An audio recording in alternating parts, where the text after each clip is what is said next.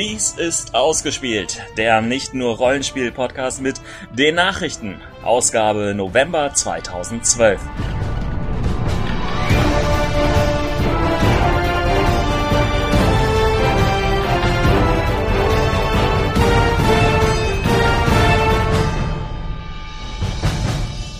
Die Schlagzeilen. Star Wars ins Magic Kingdom, Arrow ins Ziel, Penguin ins Random House und ich liebe es.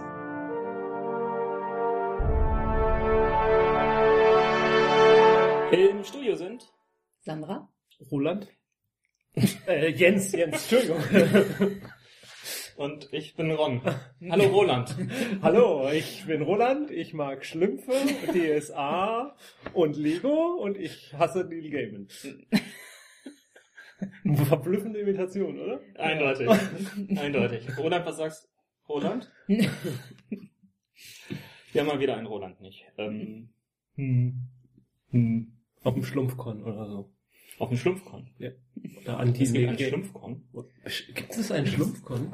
Ich habe keine Ahnung. Muss ich dann alle blau anmalen? Und Könnte auch ein Avatar-Lab sein. Ja. Hey. Schlümpfe versus Avatar. Hm. Oh. Ach, da gibt's bestimmt schon irgendwas. Äh, Ja, ja, wir hatten ein bisschen wibbly wobbly tiny wimey stuff und deshalb konnte Roland jetzt nicht hier sein. Gut, ich bin dafür bei der nächsten Sendung dann nicht dabei. Insofern geht das schon. Und bei der übernächsten kommt keiner. Ideal, ne? Äh, was machen wir heute? Sind News, oder? News, News, News, News. Na. Rollenspiel. ähm, ich habe mal wieder eine Kickstarter-Kampagne unterstützt. Nämlich Robin DeLaws Hillfork-Kampagne, die auch mit einem mehrfachen ihrer eigentlich geplanten Zielsumme aus dem Rennen gegangen ist. Was ist denn Hilfe? Hillfork ist ein neues System von Robin DeLaws, das aus äh, einem sogenannten Dramasystem basiert.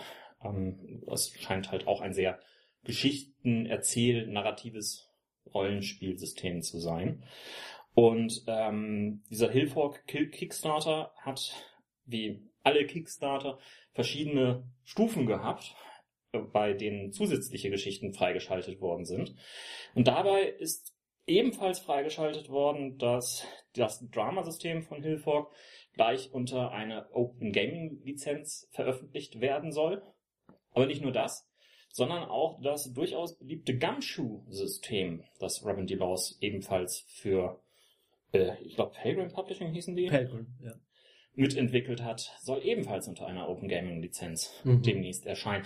Wird wahrscheinlich, so das hat Robin DeLaws gesagt, ähm, noch etwas dauern, bis ähm, sie dazu kommen. Erstmal probieren sie die anderen vielen Tiers, die sie erreicht haben, bei der Kickstarter-Kampagne abzuarbeiten. Und erstmal wird auch das Rama-System entsprechend herauskommen. Aber das Gumshoe-System, was ja vor allen Dingen ein äh, Detektiv, Hinweise, Find- und Interpretiersystem ist, Mhm.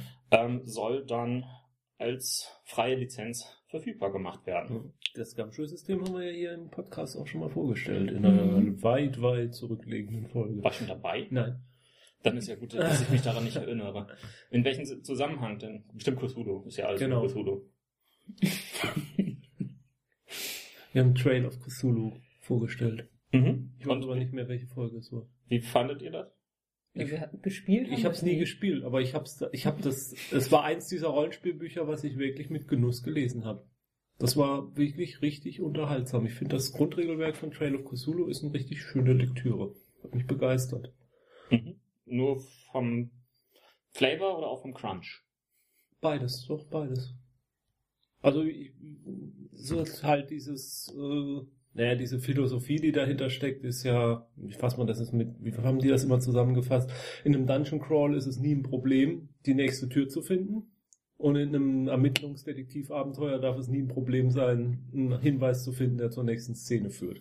Ja, das ist ja so einer der klassischen Probleme bei anderen Rollenspielsystemen. Würfelt mal, ob ihr was findet, auf Suchen. Och, ich hab gepatzt. Ich auch.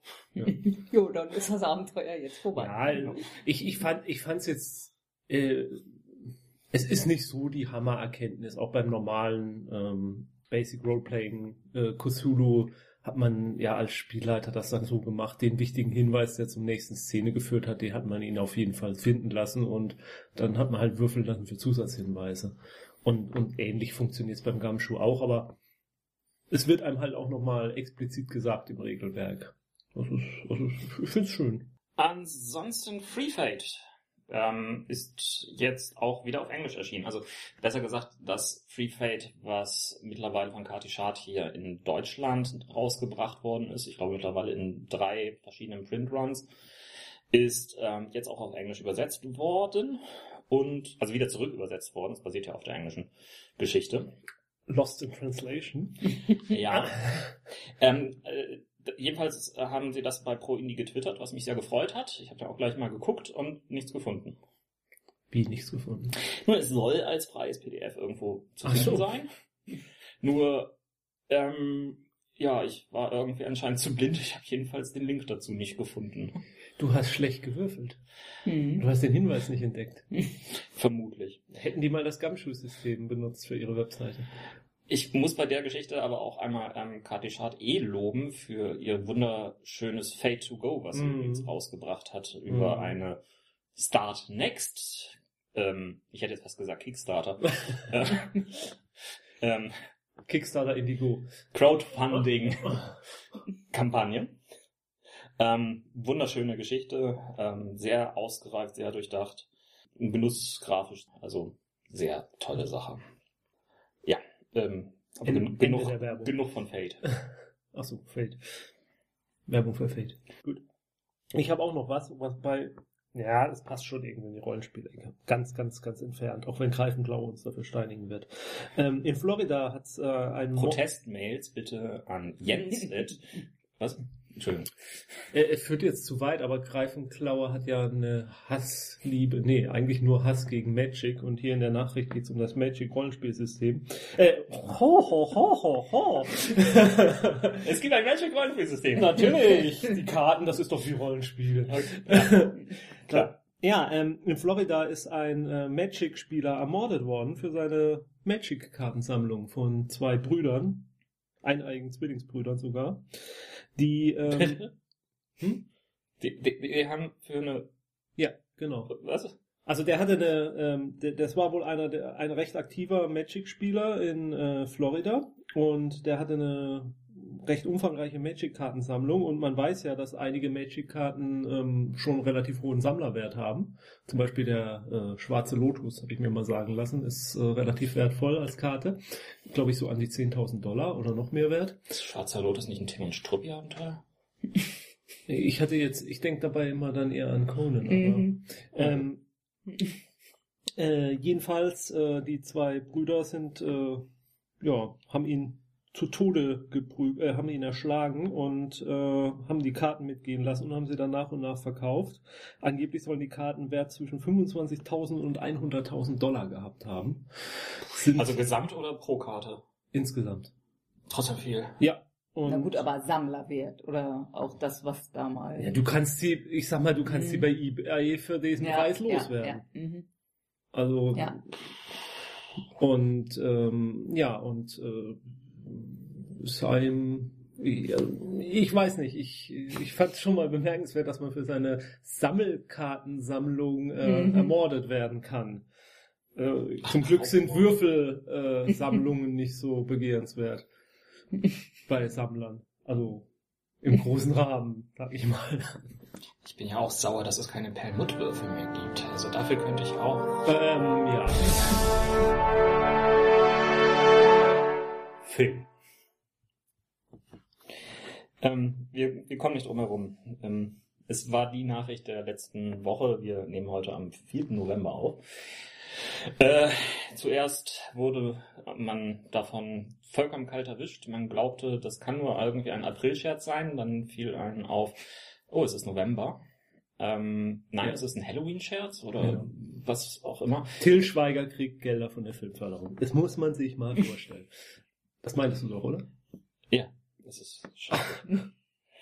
ähm, nein, eigentlich meinte ich, dass äh, George Lucas in Pension geht. Zu spät. Ja. Viel zu spät. Er hat Star Wars verkauft an Walt Disney. Naja, besser gesagt, den Disney-Konzern. Walt Disney lebt nicht mehr. Meines Wissens. Ähm, ah, da, da könnte man auch eine schöne Verschwörungsgeschichte draus. Mhm. Die sind doch irgendwo mit Elvis immer auf der Parkbank rum. das, das Spannende ist, ähm, gleichzeitig wird dann gleich der äh, siebte Star Wars Kinofilm angekündigt. Und der achte und neunte vielleicht auch noch. Ja. Sind schon denn schon. Dabei sollte es doch nur sechs Filme geben. Nein, drei Filme. Oder neun oder nein, wieder sechs. Ja. Also 4 Milliarden Dollar wurden bezahlt. Und ähm, naja, also er hat Wobei davon die Hälfte in Disney-Aktien.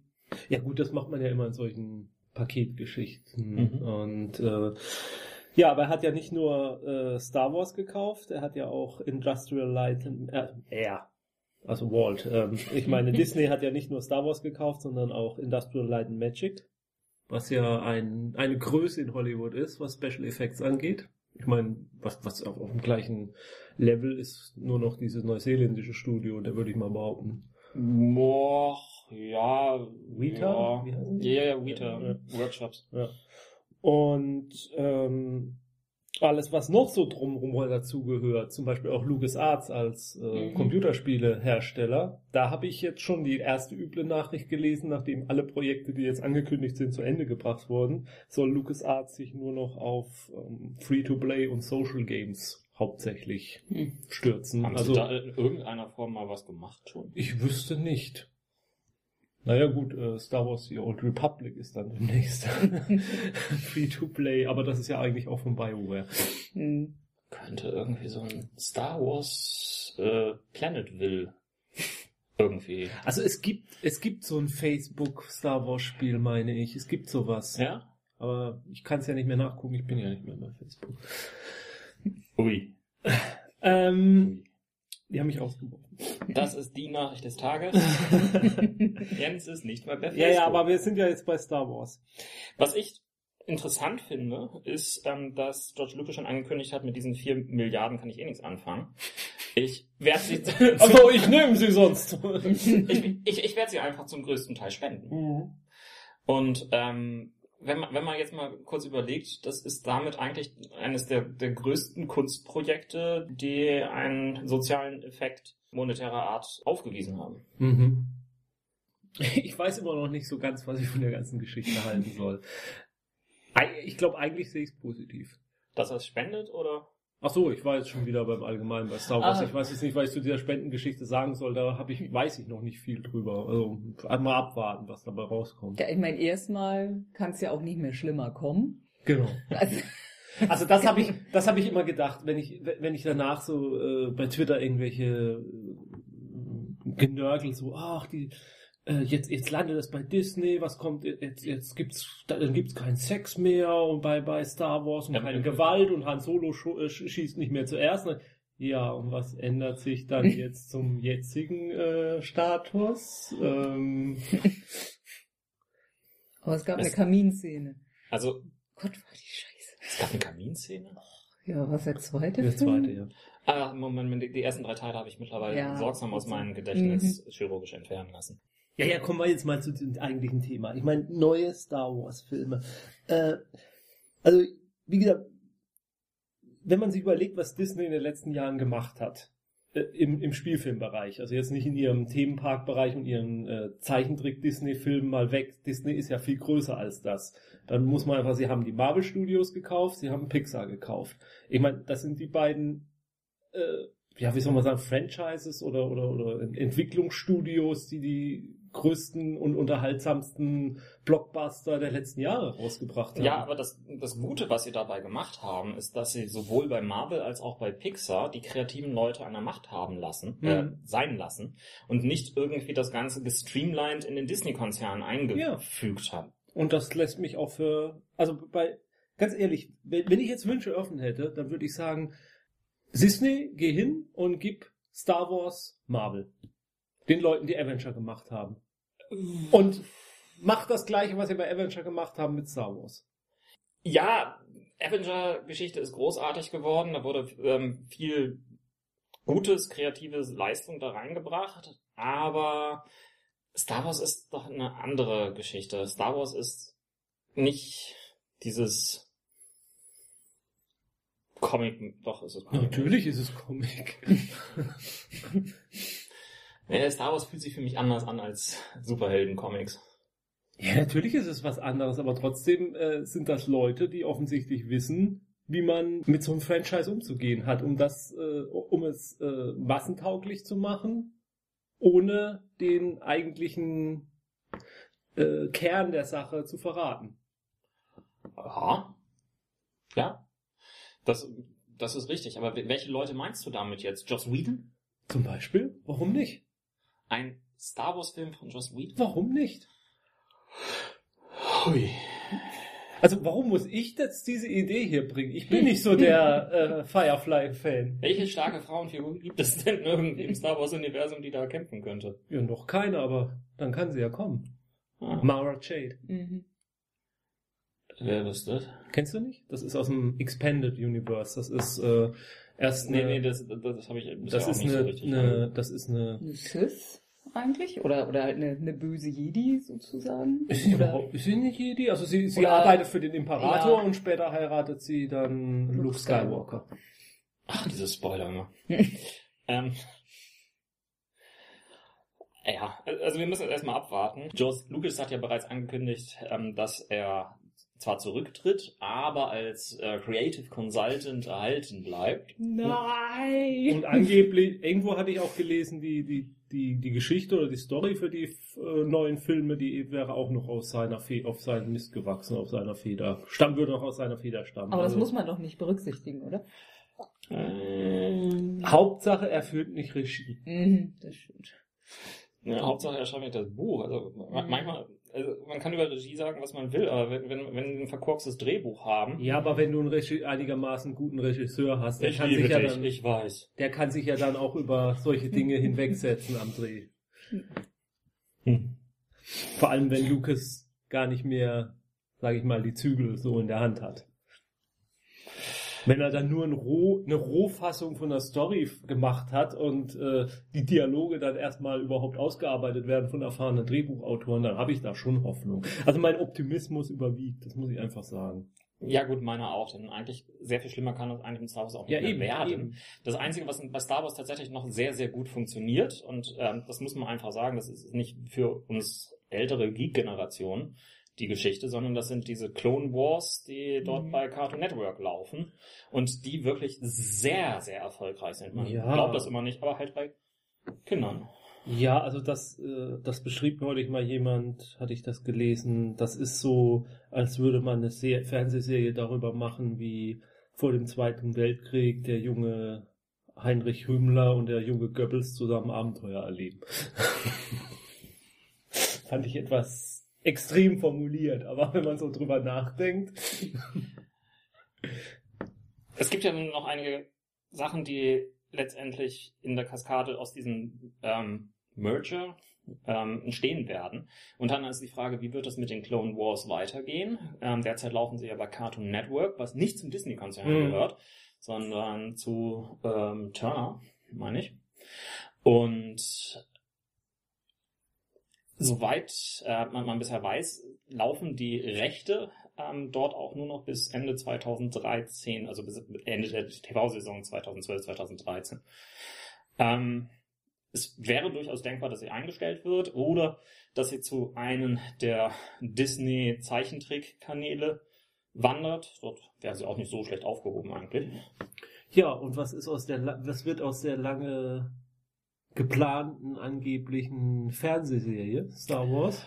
Ja, man kann sich jetzt vorstellen, also das große Problem war ja bisher immer, dass es kein richtig gutes Network gegeben hat, was dafür Geld in die Hand nehmen wollte. Ja, aber jetzt schon. Disney hat ein, äh, nicht nur eines, sondern mehrere Fernsehnetworks. Unter anderem gehört ähm, der, das große ABC zu Disney.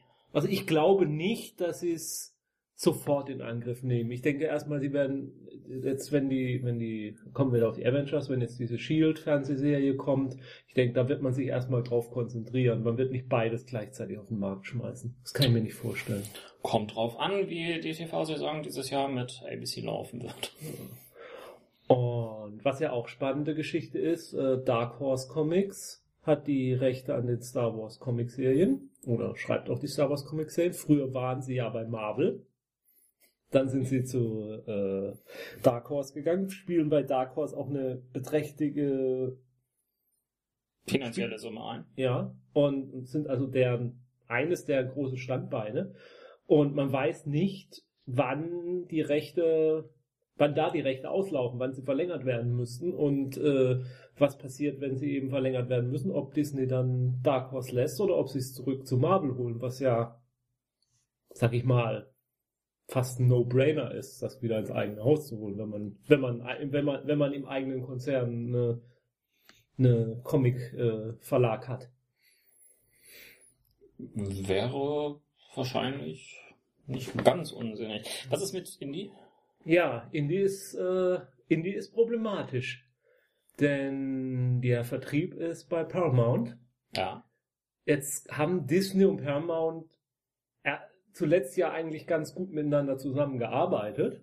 Immerhin hat Paramount einen Großteil der ähm, für den Avenger-Film aufbauenden Genau. Filme Genau. vertrieben.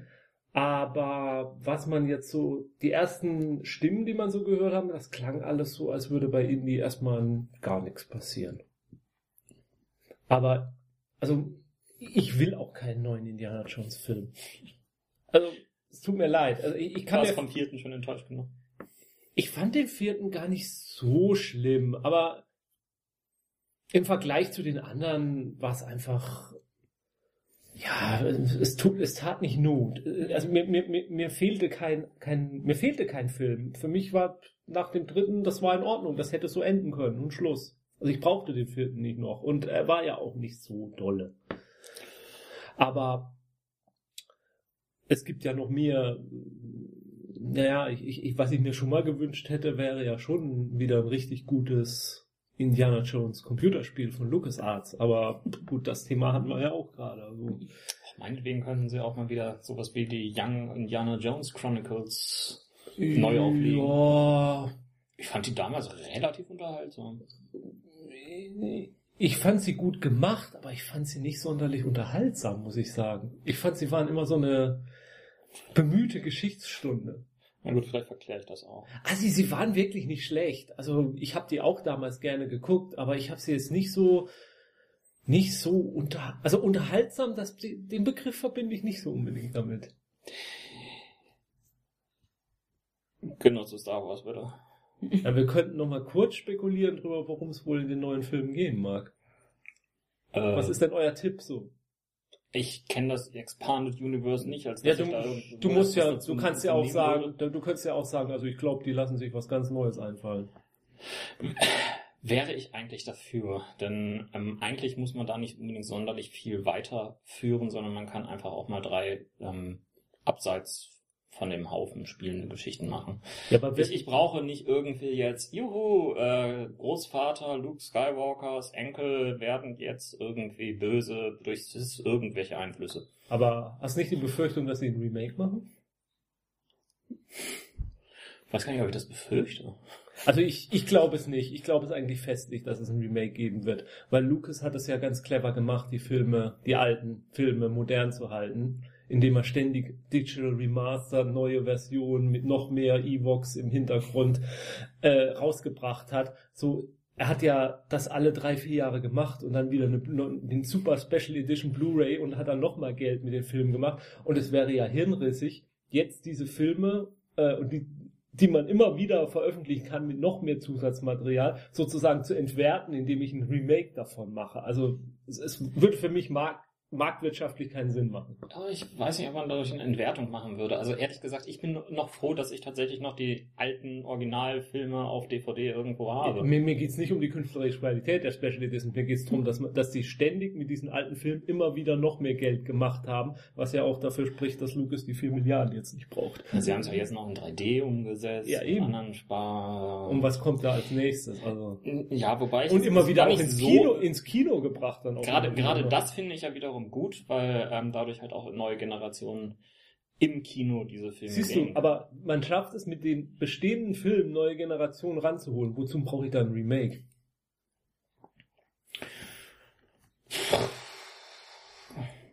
Also ich glaube nicht, dass es ein Remake geben wird. Ich glaube es einfach nicht. Also ich, ich, ich, doch, ich fände, ich glaube, ich fände schon cool, wenn die, wenn die Geschichte nach Rückkehr der Jedi-Ritter weitererzählt würde.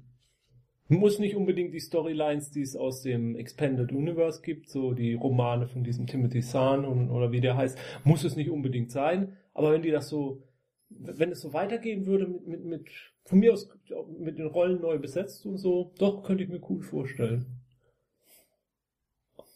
Naja, und Nathan Fillion als Han Solo, da brauchen wir doch überhaupt nicht drüber reden. Solange sie nicht irgendwie Hayden Christensen wieder rausgraben, ist alles okay. Okay, also Abschließendes Wort von Sandra. Ja. Gut. du fandst Star Wars ja noch nie gut. Nee, nie. Was eher so der Star Trek-Fan, oder? Schweigen. Schweigen als Zustimmung. Wenn es um Trekkies geht, bin ich ja eigentlich immer derjenige hier. Nein, da muss ich jetzt aber schon nochmal klarstellen, dass Star Wars der Film war, der mich überhaupt ins fantastische Medium gebracht hat und eine große Liebe geweckt hat und überhaupt ja. Das kann ich so jetzt sehr enthusiastisch. Nein, Gut. aber so konnte ich das jetzt nicht stehen lassen. Ich wollte da jetzt aber nicht meine gesamte, Leidensgeschichte. nee, meine gesamte Karriere, äh, Karriere. Fankarriere hier. So. Wie du wieder auf den Weg auf der dunklen Seite gekommen Haben wir bist. sonst noch zum Thema Film irgendwas? Ähm, äh, die X-Men. Age of Apocalypse. Nein, Quatsch. Wie, wie heißt der Untertitel des neuen X-Men? Days of Futures Ah, genau, die war's. Äh, neuer Regisseur. Also Nein, eigentlich ein alter. alter Regisseur. äh, Brian Singer wird die Regie übernehmen, nachdem Matthew Vaughn Mhm. hingeschmissen hat, offensichtlich wieder. Nachdem er ja damals, Matthew Vaughn war ja eigentlich der Regisseur, der für den dritten X-Men vorgesehen war und dann abgesprungen war. Dann hat er ja X-Men First Class gemacht. Äh, fand ich auch, hat er sehr gute Arbeit geleistet, muss ich sagen, aus meiner Sicht. Und jetzt äh, ist er plötzlich wieder weg und ja, Brian Singer ist wieder da, was, was auch gut ist, aber ja, mal abwarten. Ich weiß nicht, was man. Ich meine, Brian Singer hat auch den, den, den neuen Superman-Film gemacht und der war andererseits wieder. Ich mochte ihn. Ich- das ist- muss Ach, du einfach bist sagen. das. Ich bin einer der wenigen, der tats- tatsächlich den Superman-Film von Ryan Singer mochte. Vor allen Dingen, weil er so wunderbare Hommage-Anklänge an die ähm, ersten beiden. Ja, dann hätte aber Brian Singer und du sich einfach zusammen hinsetzen können und die ersten beiden nochmal gucken und uns diesen Film ersparen können. Es gibt einen Kritikpunkt, den ich an, an Superman Returns habe. Der Film ist daran schuld, dass der dritte X-Men-Film nicht von Brian Singer gemacht worden ist. Ja, und leider auch nicht von Matthew Vaughn. Das ist eine harte Kritik. Aber Und weswegen macht Matthew Vaughn da nicht ich habe keine Ahnung. Ich, wir, verbreiten hier jetzt auch keine Gerüchte. Doch. Ich habe nämlich noch eins. Ähm, und zwar, nachdem wir in letzte Folge schon ein paar Mal drin hatten und uns hervorragend darüber ausgelassen haben, wie wir ihn jetzt aussprechen, Guillermo del Toro ähm, will mit Heaven Sent eine übernatürliche DC-Heldentruppe ins Kino bringen. Also so eine Art von Avengers. Dark Justice. Möglich. Mit dabei sind Deadman, The Spectre, Swamp Thing, Constantine, Konstantin, Quatsch. Constantine, Hellblazer, Phantom Stranger, Satana, Satara, Sargon und Etrigan der Dämon. John Constantine und Hellblazer ist das, gleiche. ja. Ist es das gleiche? Die Serie heißt Hellblazer und der Charakter darin heißt John Constantine. Da sieht man mal wieder, wie gut ich mich mit der dunklen Mhm. Seite von DC auskenne. Das ist ja auch eigentlich Vertigo. Also war es, es war Vertigo bis vor kurzem noch. Ja. Etrigan, der reimende Dämon. Oh ja, stimmt. Der spricht aus, ausschließlich in Reimen. Wow, das wird ja eine Hölle für Übersetzer sein. Hm. Tja. Ja, hm, warum nicht? Mal gucken. Irgendwie hat Guillermo del Toro derzeit sehr viele Feuer im Ja. Eisen, nein, Eisen im Feuer. ähm, Na, na gut, also seit, seit, seit seinem, seit seiner Pleite mit Berge des Wahnsinns äh, glaube ich dran, wenn der Film im Kino ist und vorher nicht. naja, er, derzeit hat er ja noch eine Sache ähm, in der Produktion, ähm, Pacific Rim. ähm, über ähm, riesengroße menschengesteuerte Kampfroboter, die gegen Cthulhuide ähm, Paralleluniversenmonster kämpfen müssen. Cthulhu-Tech. Möglich. Ähm. Wie, wie hieß denn diese Anime-Serie? Mm. Ähm, ähm, äh, Neon Evangel? ja, genau, Neon Evangelis. So klingt das auch ein bisschen. Allerdings, auch da gibt es nicht die, die besten Nachrichten von. Eigentlich hatte sich nämlich Guillermo del Toro geweigert, das Ganze in 3D zu drehen. Dann hat allerdings der Verleih durchgedrückt, wir machen da 3D raus. Und jetzt meint Guillermo plötzlich, Och, ist eigentlich auch ganz nett in 3D. Wird es denn wenigstens in 3D gedreht? Nein, es ist Ach ja schon so. gedreht. Ach so, naja, toll. Gut, man kann es ja dann auch später auf DVD gucken.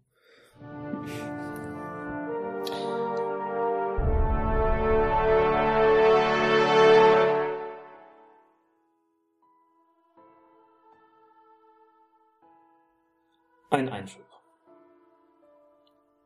Ausgespielt hat niemand. Yay! Es tut uns leid, wir haben niemanden gefunden, den wir Justice once! Wir hatten überlegt, ob wir selber mit dem Baseballknüppel losgehen, aber nein. Obwohl wir hatten diese, diesen Magic-Verwundeten äh, Ja, vorhin stimmt. gehabt. Äh, Okay. Soll ich das dann mal getragen nein, haben? nein, nein. Äh, der gute Geschmack ist gerade gestorben. Mm.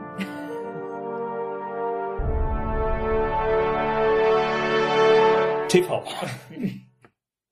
Da lehnen wir uns jetzt zurück und lauschen Ron. Ich habe mal ein erstes Herbstfazit der Serien, die dieses die dieser neuen TV-Saison gestartet sind, ähm, versucht zu ziehen und ähm, will so ein bisschen kurz darauf eingehen, was sich lohnt, was sich nicht lohnt, was man eher so, ja und was wahrscheinlich auch schon gleich abgesetzt ist. Ich fange einfach mal an mit der besten Serienneustart dieser Saison, Sagt wer? sag ich. Okay. Das ist meiner Meinung nach Arrow. Die Serie über ähm, Green Arrow, der nie so genannt wird, ähm, entwickelt sich tatsächlich bisher großartig, kommt bei den Zuschauern auch noch zusätzlich an und ist seit langem die erfolgreichste Serie, die CB ähm, derzeit aufzuweisen hat. Den Pilotfilm sahen gar 4,14 Millionen Zuschauer. Das nur mal zum Vergleich, ähm, die bisher äh, die erfolgreichste Serie in der Saison ähm, 11-12 war Vampire Diaries mit durchschnittlich 2,8 Millionen. Na gut, den Lanz haben 10 Millionen gesehen gestern. Zeugt jetzt nicht unbedingt von Qualität. Ähm, Lanz wäre eigentlich auch ein cooler Name für Superhelden. entsprechend wurde die Serie auch auf 22 Episoden bereits aufgestockt.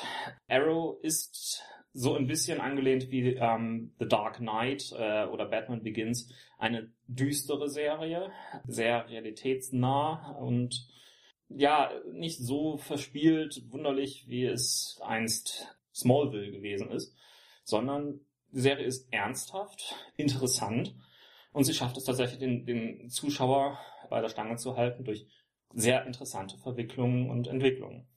Mein Tipp erstmal. Revolution ist eine andere Serie. Schöne Überleitung. Hä? Naja, wenn er jetzt die eine Serie so empfiehlt so. und links und dann so. ist eine andere Serie. Ach was. Okay. Die Serie über eine mehr oder weniger seltsamen äh, Quasi-Apokalypse, in der sämtliches, ähm, sämtliche Stromgeschichten nicht mehr funktionieren. Außer alle Nervenbahnen der Menschen oder so. Hat überhaupt nicht so richtig überzeugt, außer die Zuschauer. Daher. ähm, denn die Quoten sind durchaus befriedigend, also für NBC-Verhältnisse jedenfalls. Deswegen wurde auch schon eine volle Staffel bestellt. Allerdings legt die Serie jetzt erstmal eine längere Zwangspause ein und macht Platz für den Neustart Deception, ehemals in Famous. Ähm, ja, kann man sehen. Ich habe immer noch so ein bisschen das Gefühl, das ist so wie ähm, damals diese eine quasi Mystery-Serie, die auch auf NBC lief und die an Lost anknüpfen sollte. dessen Name mir jetzt nicht einfällt. Meinst du die Event? Ja, naja, ja, die Event war die eine. Und dann gab's noch diese andere. Aha. Waren alle nicht Also lohnenswert. Revolution habe ich den tatsächlich auch den Pilotfilm gesehen. Ich, hat mir überhaupt nicht gefallen. Also so das ganze Setting ist, ist also gut, die Grundidee haben wir, drüber, haben wir schon drüber geredet, wie blöd die ist, aber äh, das hätte ja trotzdem gut werden können.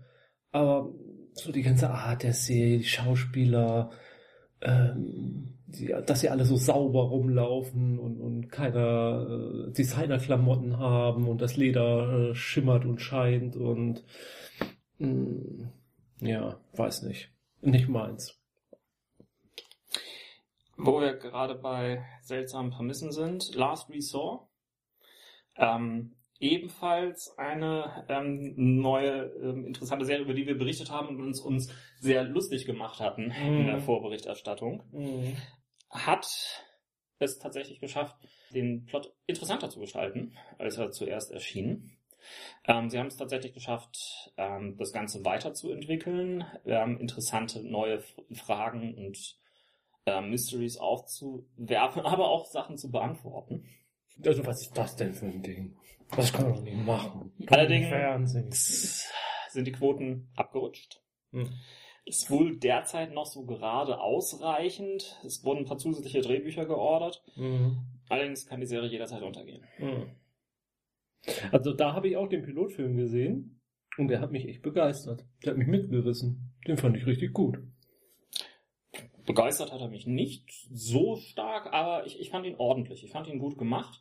Und jetzt die weiteren Folgen ähm, entwickeln sich durchaus besser, als ich es erwartet hatte. Also nee, also ich, ich fand die ganze Art, wie der wie, die, wie dieses das Leben auf diesem U-Boot dargestellt wurde oder so, wie das dann in Gang kam und also das einzige, was mich gestört hat, war dass es einfach nur eine normale Folgenlänge war. Ich fand, die ganze Geschichte hätte ein bisschen mehr Zeit gebraucht. Also Mhm. es waren ein paar Sprünge drin von den Entscheidungen der Charaktere, wo ich gesagt habe, so schnell entscheidet man sich so für sowas nicht. Da bräuchte man ein bisschen mehr Zeit. Ja. für. Deswegen einen richtig schönen langen Pilotfilm und dann eine Serie. Das wäre richtig gewesen für das. Und das ist tatsächlich auch so eines der Mankos, die, die wir jetzt derzeit noch in der Serie haben. Es gibt einige Entwicklungen, die nur bedingt wirklich richtig nachvollziehbar Mhm. sind und die auch ein bisschen überstürzt noch weiter wirken. Aber auf der anderen Seite haben sie dadurch ein interessantes Tempo in die Serie Ja, ja. eingenommen.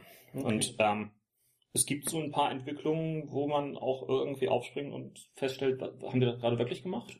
Wow. Dann habe ich Mockingbird Lane.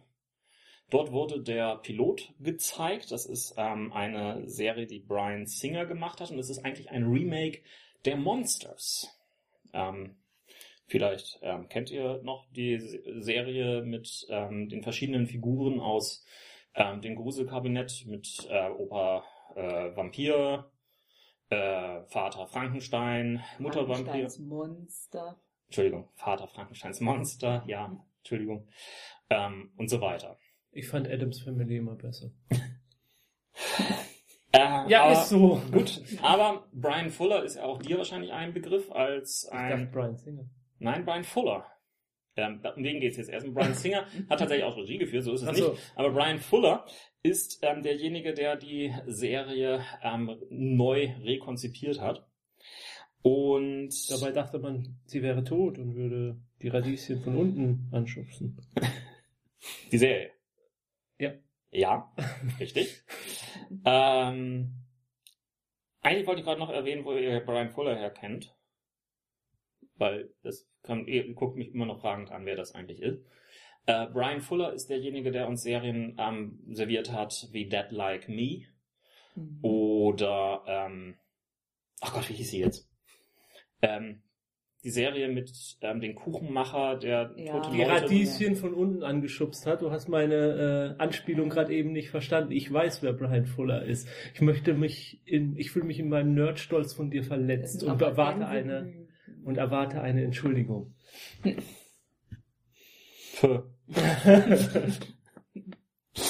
Okay. Ähm, Pushing Daisies. Ja, natürlich Ja, ja, ist Brian weiß, Fuller Pushing ja. Daisies. Ich, ich weiß, wer der glaubt. Ich weiß nicht, wer Brian Fuller ist. gut. Bin ich ja beruhigt. Skandal! Tatsächlich wurde dieses Projekt bereits schon als tot bezeichnet. Der Hollywood Reporter hat gemeldet, dass die Serie ähm, tot ist und nicht weiter fortgesetzt wird. Dann hat Brian Fuller das allerdings wieder ähm, Twitter vehement widersprochen. Kurze Zeit später kam dann NBC auch an und meinte, hm, wir haben hier zufällig noch so einen Sendeplatz frei, wir können nur diese Pilotepisode, die ja eh schon gedreht ist, tatsächlich auch mal zeigen. Und wie war sie? Großartig. Das muss man einfach sagen. Sie hatte den typischen Fullerschen Humor, der ein bisschen ähm, grenzwertig ist, der tatsächlich auch mal so eben kurz nicht nur die Monster als liebenswerte irgendwie Knuddeldinger hingestellt hat, sondern sie auch mal ganz kurz ein paar äh, Leute umbringen lassen. Ja, wahrscheinlich ist das auch der Grund, was NBC nicht so erwartet hatte. NBC hat wahrscheinlich irgendwie so was nettes, Comedy-mäßiges erwartet und dann plötzlich so eine hm, ja, etwas schwierigeres äh, CJ. Lohnt sich denn der Pilot, äh, den Piloten zu gucken, ohne Ja. dass eine Serie danach kommt? Ja, der Also Pilot, wenn keine Serie der. Pilot ist ähm, quasi in sich abgeschlossen. Er macht Ja. Lust auf mehr, eindeutig, aber man kann ihn einzeln sehen. Okay. Ähm, interessanterweise waren die Quoten überaus erfolgreich. Die Quote war also gut und vor allen Dingen für ein gutes Lead-In für die nachfolgende Serie Grimm. Das Schicksal ist jetzt dennoch unentschieden. Ähm, was mit dieser Serie passieren wird, wird sich noch zeigen. Elementary. Die Serie mit den Sherlock Holmes in der Neuzeit. Das Ist, ist mal was ganz Neues. Ausreichend erfolgreich gestartet. Die Serie wurde auf volle 22 Episoden aufgestockt. Mich hat sie nicht so sehr überzeugt. Für mich ist sie zu sehr Crime Procedural, als dass da irgendwie etwas mehr rüberkommt. Ich muss sagen, ich habe auch mittlerweile ein Problem mit diesen 22 Folgen Staffeln. Das ist, ich, da bin ich doch von, ich bin viel mehr von beim britischen Fernsehen mittlerweile. Mhm. Oder, oder HBO. Ja, Also die ja. machen halt auch Also 22 Folgen, das ist, doch- das sind doch nur, nur Lückenfüller, oder? Machen wir weiter mit den Lückenfüllern. Beauty and the Beast hat befriedigende bis immerhin ausreichende Quoten. Ich habe es befürchtet. Es wurden ein paar zusätzliche Drehbücher immerhin geordert, aber die Serie ist so Deine neue Lieblingsserie. Nee. nee. Also bei- bei- beim, besten Willen nicht. Es fehlt ähm, der, der, von der 80er Serie so diese komplette äh, New York Untergrundgeschichte. Und das Biest fehlt. Ähm, ja, das, also das Beast, äh, das, das geht noch. In diesem Fall ist das Beast nämlich irgendwie ein ähm, genmanipulierter Supersoldat auf der Flucht, der von Zeit zu Zeit leichte ähm, Anger-Issues hat. Also Hulk. Ja. Ja. aber der war nicht vom Militär, der hat sich selbst vermurkst. Ja, aber halt fürs Militär auch Ja, gearbeitet. ja. Ähm, das größte Problem, was die Serie meiner Meinung nach eindeutig hat, ist Lana Lang. Ähm, äh, also, besser Aber die ist so niedlich. äh, Kristen Croig ähm, spielt die taffe, kickboxende ähm, New Yorker Polizistin. Ja, das ist ge- genau sie. Nein. Die Rolle ist ja auf den Leib geschrieben. Ja. Ja. Ja, aber es gibt doch so einen Fachbegriff, wenn man, wenn man Charaktere absichtlich äh, anders besetzt. Ähm, dass das manchmal funktioniert das doch auch ganz gut. Also manche Regisseure machen das mal ganz gern. Ja. Da gibt es Ja, einen nein. Fachbegriff für, aber ich, ich mir Aber, jetzt aber, aber, ein. da, nee, das, das, das, das passt hier noch nicht mal Dazu ansatzweise. muss wahrscheinlich jemand schauspielern können, damit das funktioniert. kann die Also, ja, Kristen Croig hat sich ja durch mehrere Staffeln Smallville ähm, gelächzt nach den Hauptdarsteller. Das soll sie jetzt hier auch tun. Und ähm, gleichzeitig die taffe Polizistin sein, aber sie ist so als andere, als interessantes Rollenvorbild. Eigentlich ist sie nur zum Anschmachten da und ja, das bringt alles nichts. Ja, es gibt noch irgendwie ein Geheimnis aufzuklären und doch ein Geheimnis und irgendwie ihre Mutter ist umgekommen, weil irgendwie, aber egal. wir reden schon viel zu lange drüber. Ja. Lasst mich es noch ein bisschen kürzer machen mit ähm, 666 Park Avenue. Das ist die Teufels äh, Apartment Serie mit Terry O'Quinn. Mhm. Dazu kann man, groß, äh, kann man sagen, Terry O'Quinn ist immer großartig. Ich kann ein Telefonbuch vorlesen und man hätte irgendwie ein Riesenvergnügen. Aber diese Serie ist absolute Grütze. Und Hat die prima Einschaltquoten. die Quoten sind deutlich zu schlecht. Okay. Allerdings ist ABC anscheinend irgendwie doch noch da bereit, ein paar zusätzliche Drehbücher zu ordern. Vom Teufel besessen. Warum auch immer. Sind des Teufels. Kurz noch ein ähm, Blick auf ähm, drei andere Geschichten, nämlich einmal The Walking Dead. da ist der dritte Staffelauftakt ähm, jetzt mittlerweile geschafft. Nachdem ich bei der zweiten Staffel eindeutige Schwierigkeiten hatte zwischenzeitlich äh, mit einem etwas langsameren, etwas mehr soapigen Plot, schaffen sie es bei der dritten Staffel eindeutig mehr Action reinzubringen, etwas mehr Horror und mehrere WTF-Momente. Ja, Sandra, dann sag's Ja, doch. ja ich habe vorhin gerade zu Jens gesagt, ich finde, dass die zweite Staffel irgendwie, also wir sind noch in der Mitte der Mhm. zweiten Staffel, dass ich finde, dass es weniger Längen hat als die erste. Also ich fand es bei der ersten teilweise ein bisschen geniger. Kann ich auch nicht Aber nachvollziehen. ja, weiß auch nicht. Vielleicht bin ich auch einfach. Aber- vielleicht, vielleicht liegt mir aber das Soapige auch einfach mehr. Vielleicht. Aber ich sein. finde, moment, also momentan stehe ich Walking Dead nicht so positiv gegenüber. Ich finde, es ist eine Aneinanderreihung von Grausamkeiten ohne Plot. Ja, das ist das Problem in der zweiten Staffel. Mhm. In der dritten Staffel kommt jetzt allerdings wieder Plot auf. Mhm. Also ich meine, das habe ich auch gesagt, dass ich finde. Also ich so- finde, es ist klar dreht es sich um die Charaktere, aber so ein bisschen, wo das Ganze hingeht. Also mir, mir geht's ja nicht mal um einen Hoffnungsschimmer, dass das sein muss. Das ist ja in Ordnung, dass das alles so, so äh, hoffnungslos ist. Aber ich habe einfach nur das Gefühl, diese Darstellungen von Grausamkeiten und Schicksalsschlägen sind einfach nur Selbstzweck. Guck mal, wie böse wir sind und was wir uns erlauben. Das Problem, was ich in der zweiten Staffel für mich identifiziert habe, ist, dass sie viel zu lange sich rund um die Farm gekümmert haben. Mhm. Damit spoilere ich den Leuten, die es kennen, ähm, aus den Comicbüchern und aus der Serie genug, aber sagen wir uns nicht weiter was aus. In der dritten Staffel kommt ordentlich mehr Drive rein und sie machen jetzt tatsächlich auch einzelne Folgen, wo sie auseinanderschalten. Das Mhm. heißt, da beleuchten sie mal eine Gruppe an, an der Stelle, dort eine Gruppe an der Stelle. Ähm, und es gab jetzt die allererste Folge, wo der eigentliche Hauptdarsteller gar nicht auftauchte. Mhm. Okay. In den USA hat der dritte Staffelauftakt herausragende Quoten geschafft, wirklich herausragende. Beim jungen Zielpublikum ist das die derzeitig erfolgreichste Kabelserie überhaupt. Ebenfalls gute Quoten für den Staffelstart gab es bei Once Upon a Time, die äh, Märchenserie, die jetzt mittlerweile ja auch in Deutschland läuft. Und noch einen letzten kleinen Hinweis äh, für Doctor Who-Fans. Russell T. Davis neue Kinderserie ist gestartet. Wizards vs. Aliens ist letzte Woche angelaufen in der BBC. Ähm, ist quasi die Ersatzserie ähm, von der etwas zu früh ähm, zwangsweise eingestellten Sarah Jane Adventures Serie und geht um Wiz- Wizards, die gegen Aliens kämpfen. Da wäre ich jetzt nicht drauf gekommen. Nee. Es ist eine typische Russell T. Davis Serie. Sie ist ähm, bunt, durchgeknallt und soapig und macht irgendwie harmlos Spaß. Mhm. Das zum Thema Serien. Dann muss ich jetzt doch mal die Frage stellen. Wenn ihr jetzt die Wahl hättet, oder nee, wenn ihr vor die Wahl gestellt würdet, ihr dürft ab sofort nur noch britisches Fernsehen oder amerikanisches Fernsehen sehen. Was würdet ihr wählen? Oh. Also ich kann schon mal sagen, also die Frage hatte Jens mir schon mal gestellt, deshalb muss ich sagen, aktuell wäre es bei mir das britische Fernsehen, auf das ich nicht verzichten könnte. Weil wir im Moment, glaube ich, tatsächlich fast mehr britische Serien als amerikanische am Wickel haben. Aber das war mit Sicherheit nicht in jedem Jahr so.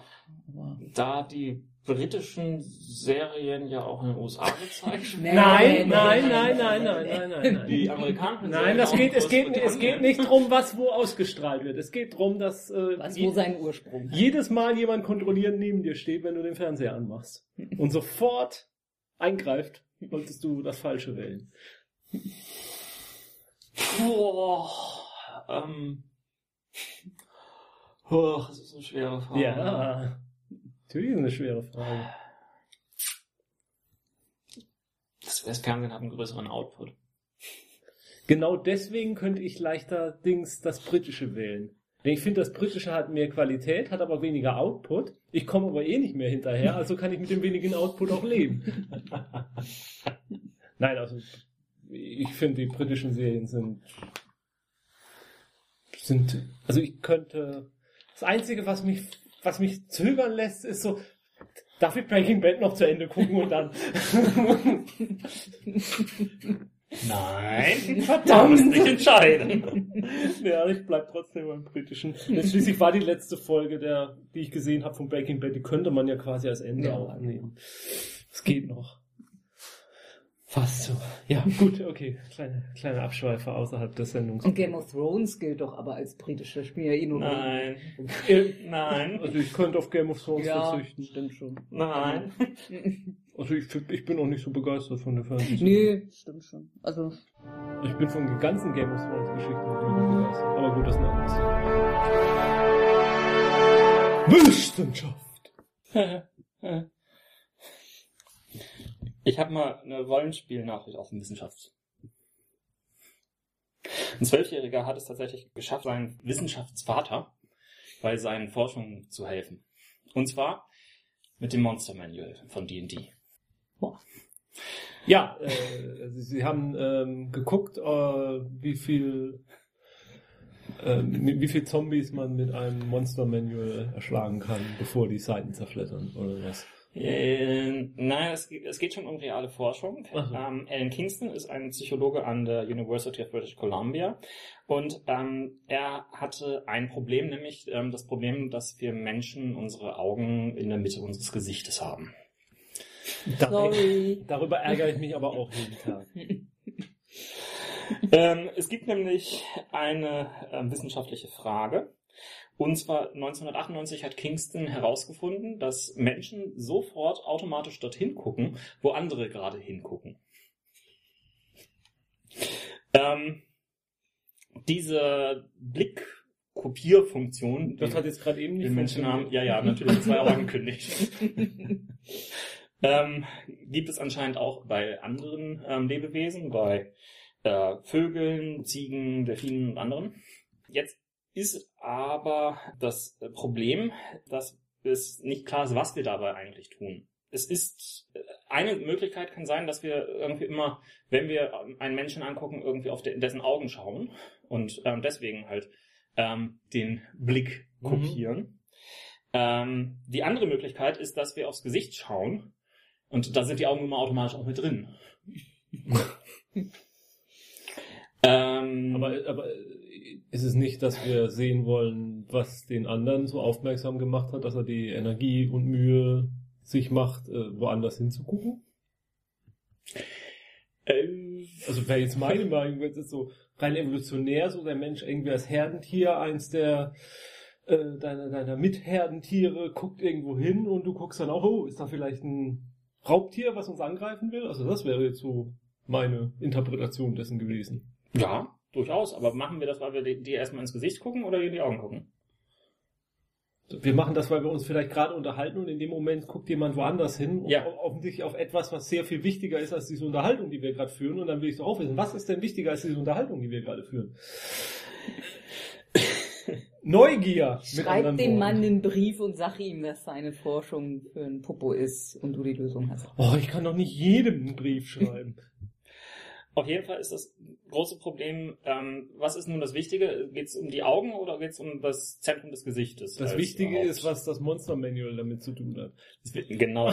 Denn der zwölfjährige Sohn des Forschers, Julian, ähm, kam auf die Idee, hey, Papa, nutzt hier einfach mal das Monster Manual. Denn im Monster Manual gibt es eine ganze Reihe an Monster, die die Augen nicht in der Mitte ihres Gesichtes haben, sondern beispielsweise an den Spitzen von Tentakeln oder anderen Gliedmaßen und so weiter und so fort. Und das hat der Papa tatsächlich gemacht. Er hat ähm, Leute mit Blickverfolgungshüten mit Kameraverfolgung ähm, aufgesetzt. Das erinnert mich irgendwie an Jeopardy früher mit den Blickwinkelkonzentraturen. Ja, genau, genau.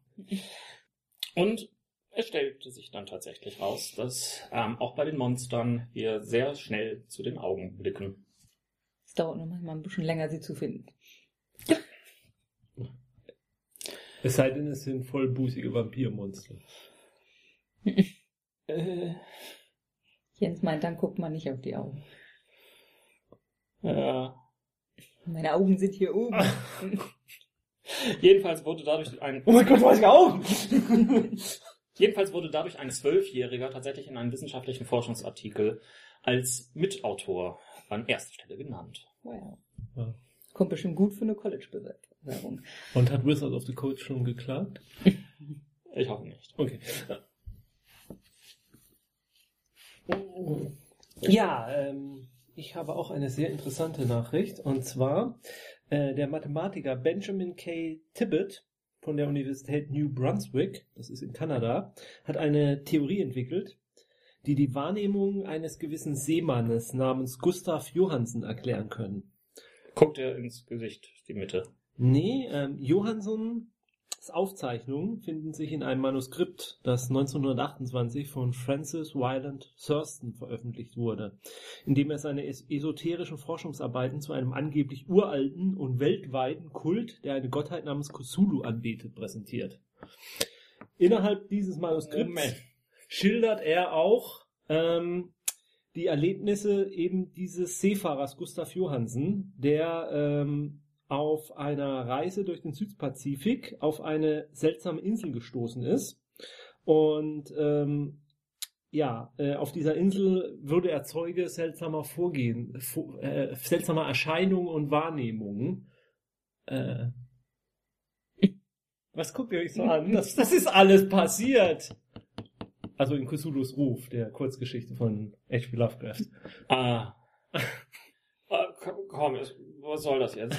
Warum musst du jetzt irgendwie eine Kurzgeschichte von H.P. Lovecraft als News verkaufen? Nein, also Benjamin K. Tibble, der Mathematiker, hat äh, eine, ein, Pa- ein Paper äh, veröffentlicht, in dem er so tut, als wären diese Erlebnisse von dem Seemann Gustav Johansen, äh, wie, wie sie halt eben geschildert werden in der Kurzgeschichte Cthulhu's Ruf, als wären die tatsächlich passiert als Manuskript und versucht das jetzt mit wissenschaftlichen Methoden zu erklären, was dieser Gustav Johansen erlebt hat. Ihr kennt die Geschichte Cthulhu's Mhm. Ruf? Habt ihr mal gelesen? Nö. Okay, ähm, das sind ja solche Formulierungen wie, wir sind jetzt in einer Stadt äh, oder Ruinen, die jeglicher euklidischen Geometrie, Geometrie widersprechen und dann ist da einmal eine Erwähnung von einem, einem spitzen Winkel, der sich wie ein, ein stumpfer Winkel verhält und solche, solche Bezeichnungen sind da drin. Also es ist einfach die Insel oder die Ruhestätte von Cthulhu, Relay, erhebt sich vom Meeresgrund und Cthulhu droht nun eben aus diesem, aus seiner Gefangenschaft aufzuerstehen und äh, dieser Schoner, auf dem Gustav Johansen eben ähm, äh, gefährt, der trifft auf diese Insel, die, die, die, die Besatzung läuft auf der Insel herum, trifft dann auf Cthulhu, flüchtet vor ihm und äh, später geht die Insel dann doch wieder unter, weil die Sterne halt nicht so ganz richtig standen, wie man es eigentlich dachte. Und ähm, damit ist dann vorerst nochmal die äh, Apokalypse abgewendet. Was jetzt der Mathematiker Benjamin K. Tibbet tut, ist eben ähm, sich diese äh, schreibt halt ganz ernsthaft diese Beobachtungen, die der gemacht hat, und ich zitiere jetzt einfach mal sein Paper. We contend that all of the credible phenomena which Johansson described may be explained as being the observable consequences of a localized bubble of space-time curvature. Many of his? Cur- Curvature? Curvature. Äh, ja, das bedeutet halt äh, Kur- Kur- Kurve. Also eigentlich, ja, also er, er geht davon aus, dass das Gravitationslinseneffekte sind. Die erkläre ich euch jetzt aber nicht. Da guckt ihr einfach mal bei Wikipedia, was eine Gravitationslinse ist. Um, many of his most incomprehensible statements statements involving the geometry of the architecture and variability of the location of the horizon can therefore be said to have an unif- unified underlying cause. Äh, dieses Paper ist richtig geil gemacht. Das ist ein PDF, kann man sich im Internet angucken. Da sind Grafiken drin, Formeln, Schaubilder, alles Mögliche, wo er dann darstellt, das kann man alles dadurch erklären, dass eben so Gravitationslinseneffekte aufgetreten sind. Und solche Gravitationslinseneffekte können ja nur dort auftreten. Ähm, da, da muss die Grundlage dessen muss natürlich eine hochentwickelte Technologie sein, ähm, die vergleichbar mit Warp-Antrieben oder Tarnfeldern äh, arbeitet. Und deswegen so zwischen den Zeilen, es wird sich ja vielleicht lohnen, dort mal eine Expedition hinzuschicken, um zu gucken, was da los ist. Und ich finde, dieses ganze Paper, was natürlich sehr witzig ist, würde sich als Rollenspiel-Handout ganz gut eignen, wenn man jetzt so eine Cthulhu Now-Kampagne spielt und äh, eine, eine Expedition, eine wissenschaftliche Expedition halt in den Pazifik, da wo dieser Gustav Johansson damals natürlich diese, auf diese Insel gestoßen ist, schickt, um rauszubekommen, was denn da nun tatsächlich liegt, was diese Gravitationslinsen verursacht hat, um dann Überraschung, Überraschung festzustellen, dass man ähm, ja manche Dinge eben besser auf sich beruhen lassen sollte. Jedenfalls, wenn man in einem Universum, das Lovecraft geschrieben hat, wohnt. Der Mann keine ernsthafte Arbeit. Das ist ein Wissenschaftler. Jetzt könnten wir Und ein Nerd. Was soll er tun? er ist verloren. könnte mit Buckyballs spielen. Ja, aber das ist gefährlich. Solange es die noch gibt, jedenfalls, denn ich ich hatte sie hier, hier mal in dieser Sendung geliebt. Ähm, Buckyballs sind 216 kleine, runde, ferromagnetische Minimagnete, die ähm, ein wunderbares Bastelspielzeug zum Konstruieren von euklidischen Körpern und anderen Sachen dienen. Und jetzt ist im Juli plötzlich die Communal Product Safety Commission CPSC auf den Plan getreten. Ähm, das ist so ein bisschen was ähnliches wie der TÜV in den USA. Die sind dafür zuständig zu sagen, nee, das geht so nicht. Und äh, gewöhnlicherweise werden, wird denen auch nicht widersprochen. Ähm, und die hatten erst 2010 gesagt, ja, das macht ihr toll mit euren Buckyballs. Ähm, klebt dann noch ein Logo extra drauf, dass es kein Spielzeug für Kinder ist. Dass es auf keinen Fall in Kinderhände gehört. Ähm, nun gab es aber tatsächlich etwa 20 Todesfälle durch Buckyballs, ähm, die offensichtlich dadurch entstanden sind, dass ähm, Kinder oder junge Teenager auf die Idee gekommen sind, ey, das, ich nehme mal zwei und klemme mir die in die Narbe. Äh, Es ist auch ein tolles Piercing, was das irgendwie aussieht und solche komischen Sachen. Auf jeden Fall haben sie sie verschluckt und ähm, dann haben sie sich ähm, im Magen-Darm-Trakt oder wo auch immer ähm, verklemmt, ähm, magnetisch aneinander geheftet und ähm, dadurch sind dann ähm, diese ähm, Kinder verstorben.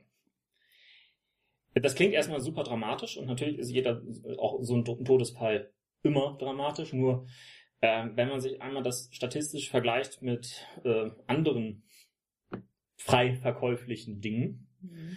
äh, ist es äh, eine sehr, sehr geringe Anzahl von Todesfällen. Ja, aber stell dir mal vor, die Kinder treffen auf Magneto.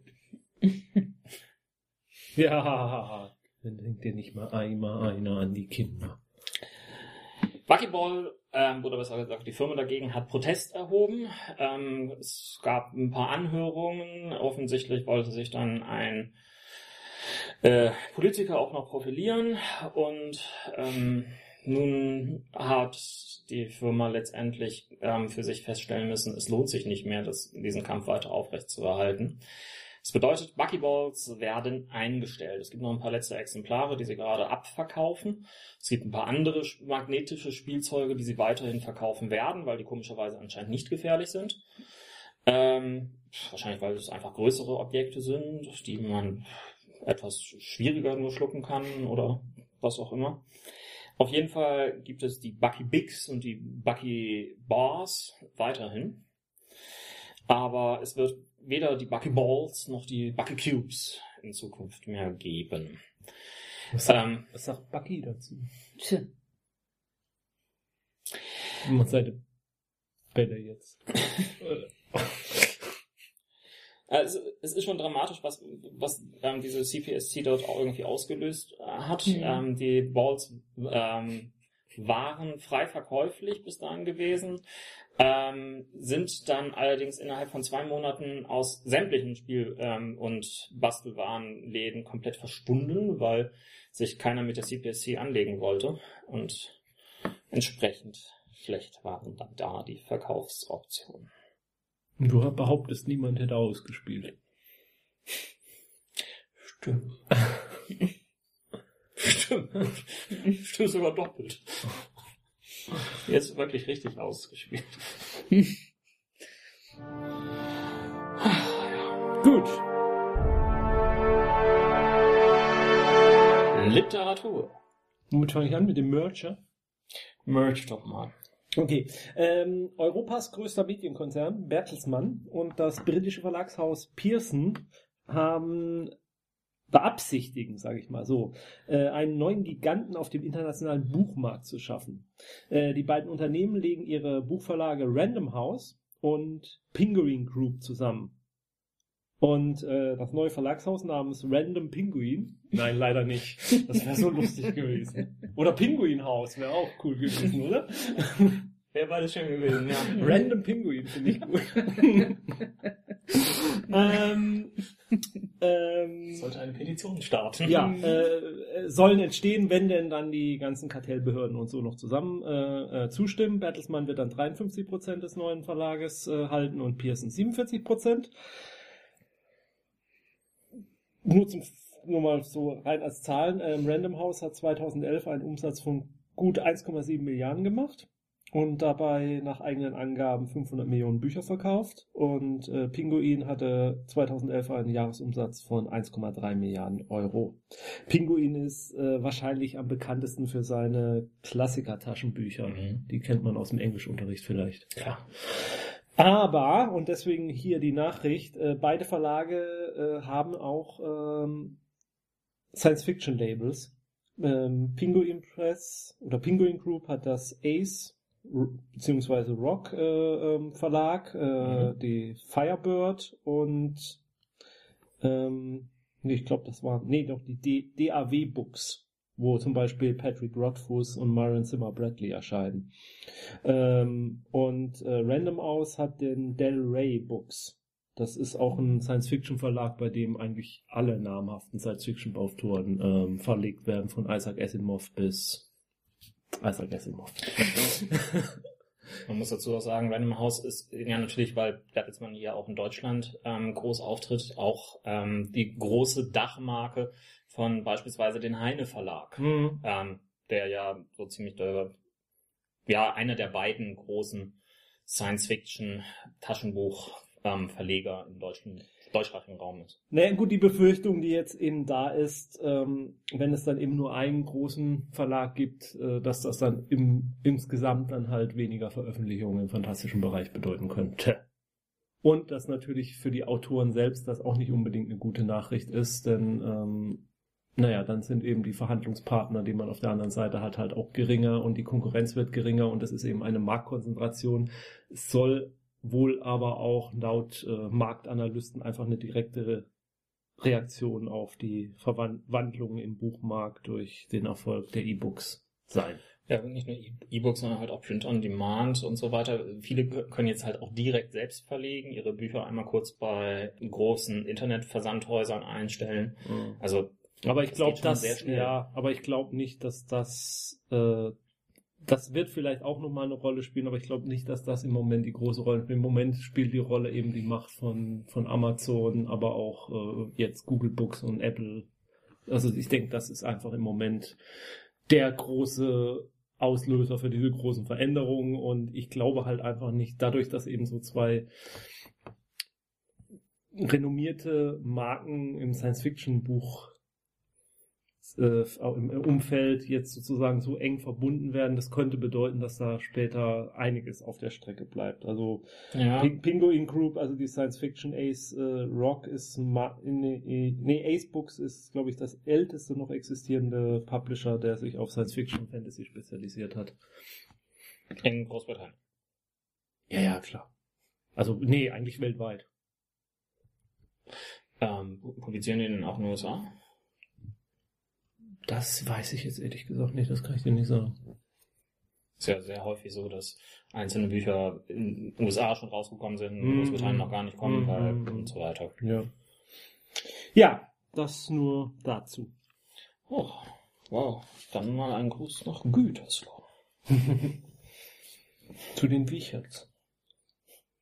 Hm, ans Bertelsmann-Gebäude. Kennt ihr noch die Serie Wicherts von nebenan? Da, da musste er doch immer nach Gütersloh fahren. So, solange er nicht nach Bielefeld verschwindet. Ich bin schon wieder dran, ne? Ja, das, das ist dein Hobby. ja, danke schön. ja, ich bin mir halt den hochgeistigen Themen hier eher verschrieben. Ich mache dafür im TV-Bereich. Ja, ich, ich bin der Intellektuelle hier in der Runde. Das weiß man ja schon lange. ähm, die neuen ICV2-Zahlen sind da. Die was? Genau. Ähm, äh, also es gibt ist eine Webseite IC V2. Ähm, V2, V2, genau. Äh, Liest du es entweder komplett Deutsch oder komplett Englisch vor? nö. Ja, also icv2.com. Ähm, .com, ja. Veröffentlichen, ja, ja. veröffentlichen alle, veröffentlichen alle, äh, alle Quartale? Ja, also veröffentlichen jedes Quartal ihren Internal Correspondence. Und äh, darin befragen sie Einzelhändler in den USA, wie denn so die Verkaufszahlen von Comicbüchern, ähm, Comicheften, Spielen, also Brettspielen, Rollenspielen, Kartenspielen, alles dergleichen mehr sind. Und diese Zahlen veröffentlichen sie und ähm, machen das dann immer in einem Top 10 Ranking oder auch Top 5, Top 5 Ranking. Äh, ähm, und äh, fassen auch nochmal so ungefähr ein bisschen so die Lage der, äh, der, der Industrie zusammen. Und gibt's da jetzt irgendwas Wichtiges? Ja, ich wollte mal kurz die zu euch erzählen, was da, wie das aussieht. Also ähm, ich fand erstmal interessant, also die Comic-Verkäufer in den USA sehen die Lage momentan vorsichtig enthusiastisch. So ist nämlich jedenfalls die Veröffentlichung der Zahlen überschrieben, also die Überschrift des Artikels, den wir ja auch verlinken werden, ähm, dass gerade die ähm, Big Two heißt es ja, also die großen zwei im Comic-Markt, ähm, nämlich DC mit seinem New 52, aber auch äh, Marvel mit ihrem Avengers vs. X-Men und jetzt dem dann angekündigten Marvel Now, beziehungsweise was ja jetzt auch gerade läuft schon, ähm, worüber wir ja auch schon gesprochen haben, dass sie da zwei recht aufmerksamkeitsheischende Events sozusagen gestartet haben, dass also äh, das schon für Aufmerksamkeit sorgt, natürlich auch die ganzen Comic-Verfilmungen für Aufmerksamkeit sorgen und einfach so das Fazit ist, äh, neue Leser kommen in die Läden und die alten Leser werden auch wieder angesprochen und kommen auch wieder in die Läden. Und dass die äh, Comicverkäufer in den USA wohl auch das so sehen, dass dieser Boom, der derzeit da ist, wohl auch einer ist, der länger anhalten könnte und nicht vergleichbar ist mit dem, den wir in den 90er Jahren gesehen haben, wo er eigentlich rein auf äh, Spekulantenberuf, äh, äh, auf Spekulant, äh, Spekulanten zurückzuführen war, die sich eben Comic-Hefte gekauft haben, in der Hoffnung, dass sie im Wert steigen, quasi als Anlageobjekt, sondern dass diesmal eben tatsächlich Leser als Ursache für die für den Boom da sind. Die Comics können auch gelesen werden. Genau. Man muss sie nicht in der Hülle lassen und äh, dafür sorgen, dass sie. So geht das. Können die da raus? Ja, da ist jetzt zu Hause was zu tun, ne? Hui. Gut, ähm, dann bleiben wir doch einfach mal. Äh, wa- Was meint ihr so? Also bei den ähm, Top 10 der Graphic Novels. Graphic Novels. Ja, was meint ihr, was ist da so auf Platz 1? Oder habt ihr es schon gelesen? Obwohl Nein, nein, nein. Also hab ich habe nicht es gesehen. Ach Gott, jetzt muss ich, muss ich allein le- äh, raten. Was, was kam dieses Jahr in Graphic Novels raus? Also es, Was, ist, was gilt als Graphic, Graphic Novel? äh, Ähm, es sind größere Franchises, die schon. Also es sind zwei Sachen, die wir hier in der Sendung schon erwähnt haben. dann Batman. Nein, Graphic Novels. Zu den Comics-Heften kommen wir gleich. Gibt keine neue Batman Graphic Novel? Es gibt immer. Die Super, es gibt, wir haben auch, die haben noch eine Top 10 der Superhero Graphic Novels.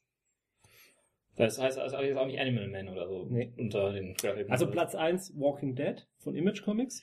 Platz Und 2 warum ist das jetzt eine Graphic Novel und kein Comic? Top 10 Graphic Novels Properties. Summer 2012. Wenn du dir die, äh, wenn dir das nicht passt, dann musst du an den, äh, an die Webseite schreiben und musst dich beschweren. Schreib ihnen einen Brief. Ja, die haben hier gar keine, äh, das ist Wie- Comics. Sie haben es hier nur aufgeteilt nach Superhelden und nicht Superhelden. Ach, nach Superhelden und nicht. Wer sagt das doch gleich, dann käme ich auch nicht drauf. Aber gut, gut, Walking Dead natürlich, ähm, eindeutig auch durch die Fernsehserie gepusht. Äh, Platz 2 Fables. Und das großartige Computerspiel. Platz 2 Fables von Vertigo DC. Ganz Äh, zu schweigen von den anderen Sachen, die es Walking Dead. Es soll jetzt ein Musical demnächst geben.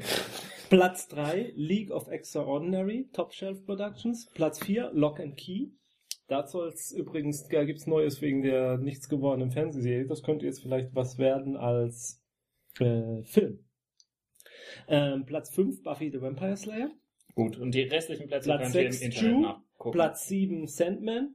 Platz 8 Parker. Haben wir das Platz lizenziert, dass wir 9, alles vorlesen können? Platz 9 Star Wars und Platz 10 Dark Tower. Damit hätte ich einen Beweis, dass Star Wars keine Superhelden sind. Gut. Und bei den Superhelden, Batman. Batman ist auf Platz 1, aber auf Platz 2 äh, die Avengers. Batman muss gerecht werden. Platz 3 die Justice. League. Platz 3 die Justice League. Batman. Es reicht jetzt, okay? Platz 4 Spider-Man, Platz 5 Green Lantern, Platz 6 X-Men, Platz 7 Thor. Okay, ähm, die gleiche Umfrage dann auch bei den äh, Einzelhändlern im Hobby-Games-Bereich, nennen wir es hier. Und da ist so das Fazit, ähm, ja, auch aufwärts. Der Boom setzt sich fort, äh, wird von denen verglichen mit dem Pokémon-Boom in, der 2000 in den, ums Jahr 2000 herum. Oha. Ähm, außerdem soll der Einfluss von einer gewissen äh, Webserie namens Tabletop sich immer weiter spürbar bemerkbar machen. Nicht Also wirklich. Spiele, die dort vorgestellt werden, verkaufen sich dann im Anschluss recht gut. Ähm, Oh, ich freue mich für Looming Labs. äh, Kickstarter wird auch von den ähm, Händlern als positiv bewertet, denn äh, es wird nicht als Konkurrenz so wahrgenommen, sondern eher, dass es Aufmerksamkeit auf bestimmte Spiele ähm, erzeugt, wo dann die Leute dann doch in den Laden auch gehen und dann nachfragen, ist das Spiel jetzt da und kaufen. Also nicht, die Leute finanzieren nicht unbedingt mit bei Kickstarter, aber bemerken, dass da was passiert und äh, Ja. dadurch, dass es in den Nachrichten ist, macht es sich dann wohl bemerkbar. Hätte ich so nicht gedacht. Häufig gibt es ja jetzt mittlerweile auch schon einzelne Tier-Levels bei den Kickstarter-Projekten von Rollenspielen, die nur für Händler sind. Genau, gleich so fünf oder zehn Ge Stück. ganz genau, abnehmen. ganz genau. Und das ist aber auch im Brettspielbereich mittlerweile so. Ähm, und das eben auch äh, über alle Kategorien. Also ich komme jetzt gleich auf die Kategorien, die die hier haben. Also über alle Kategorien das Wachstum da ist, auch im Rollenspielmarkt. Gut, wir haben schon viel zu viel auf der Uhr. Beeilen wir uns. Ja. Ähm, die Top 5 Rollenspiele im Sommer 2012. Was ist auf Platz 1? Ratet mal. Pathfinder. Ja, ich hab's gesehen. ja, ist Pathfinder. Ja, Platz, ich habe tatsächlich geraten. Ja. Platz 2 Dungeons Dragons. Platz 3 äh, immer noch Dark Heresy. Beziehungsweise Rook Raiders, beziehungsweise Deadwatch in einem. Mhm. Platz 4 Dragon Age. Dragon Age. Ja. Und Platz 5 Oh. Dun Dungeon Crawl Classics.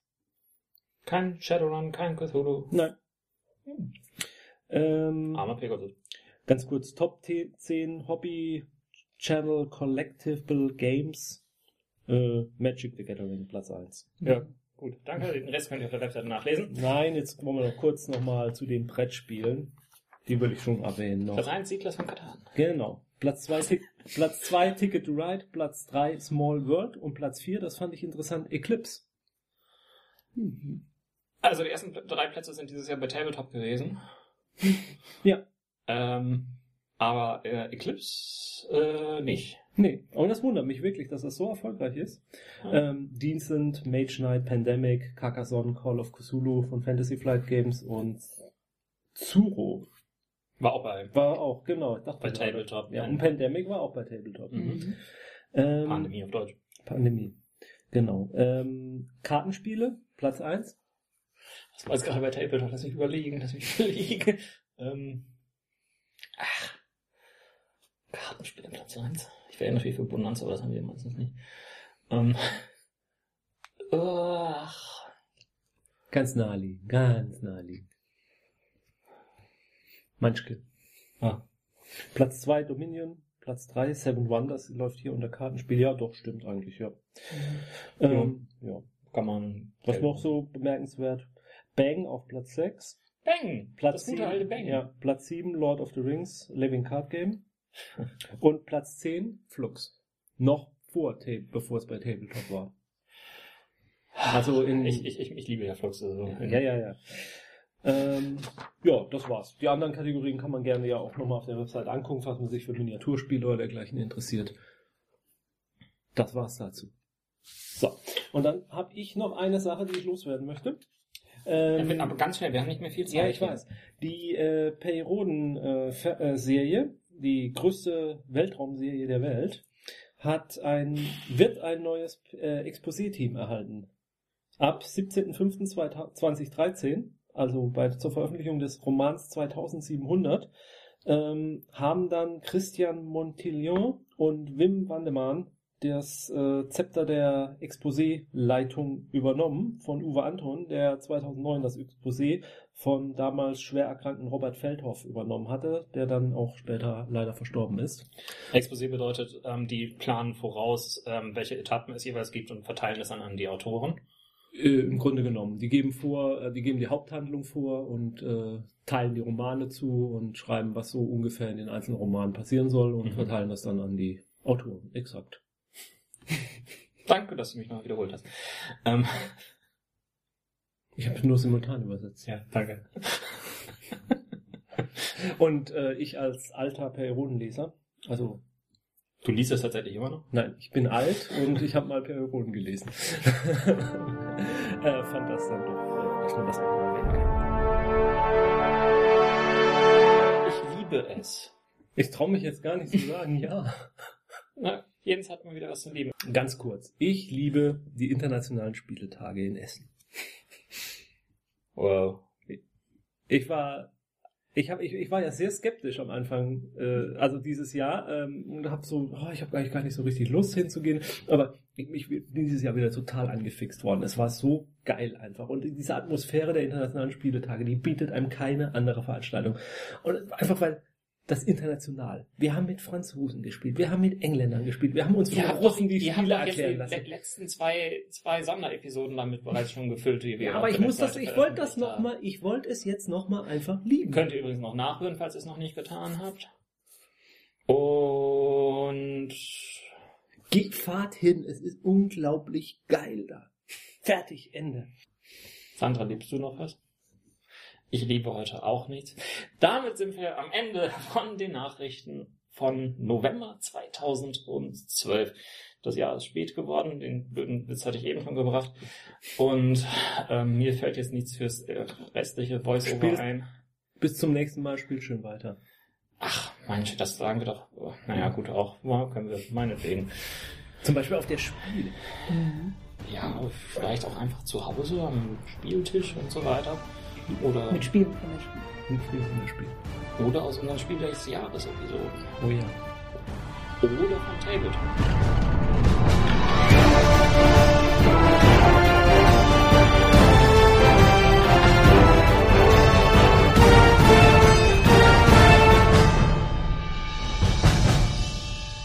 Dieser Podcast ist Mitglied bei analogspieler.de, der Portalseite für alle Podcasts rund ums nicht elektronische Spielen.